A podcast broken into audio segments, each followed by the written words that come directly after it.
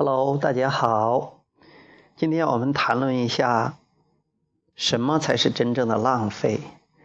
呃，我们从小都被教育的要节约，呃，不要浪费，比如节约用水呀，节约食物啊，节约粮食啊，呃，节约金钱呐，呃，节约水，呃，节约节约电呐，嗯，所以说。当我们呃，我在家里边，如果是呃有时候走了没有把灯关了啊，嗯，爸爸妈妈就会，尤其是爸爸就会提醒我，我我们也会提醒哎，这个家里的孩子说出去的话要关上灯，嗯，就是嗯要注意水呀，吃饭呢最料不要是不要吃呃掉瓣了，要这个呃吃完呢最好是不要剩余呀什么的。嗯，我们也觉得这样是顺理成章的，因为我们从小的教育要要节约的。其实我一直的不太会节约的，呃，比如说我希望能灯能亮一点呢，而且呢，吃饭的时候，以前的话可能还会觉得是能吃完了尽量吃完，现在我们在说，呃，吃舒服就行了，如果吃不完就不吃了，啊，不会说像以前呢，呃，爸爸妈妈会那样会。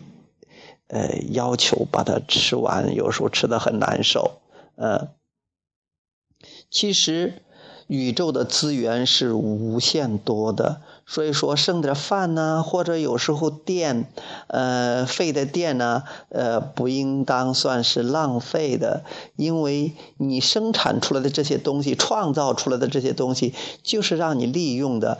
比如说，我们在看到那些大城市里边，他们那些晚上的霓虹灯啊，很晚还在闪烁，那你能说是浪费吗？或者说，呃，有时候那。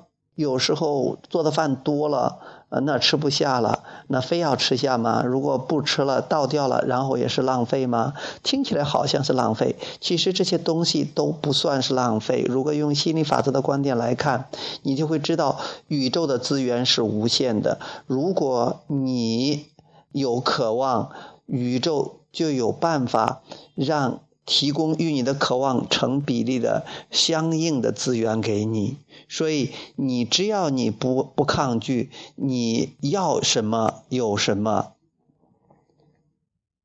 所以说，最大的浪费不是你多用了一度电，不是你呃剩下的饭没有吃掉，不是你。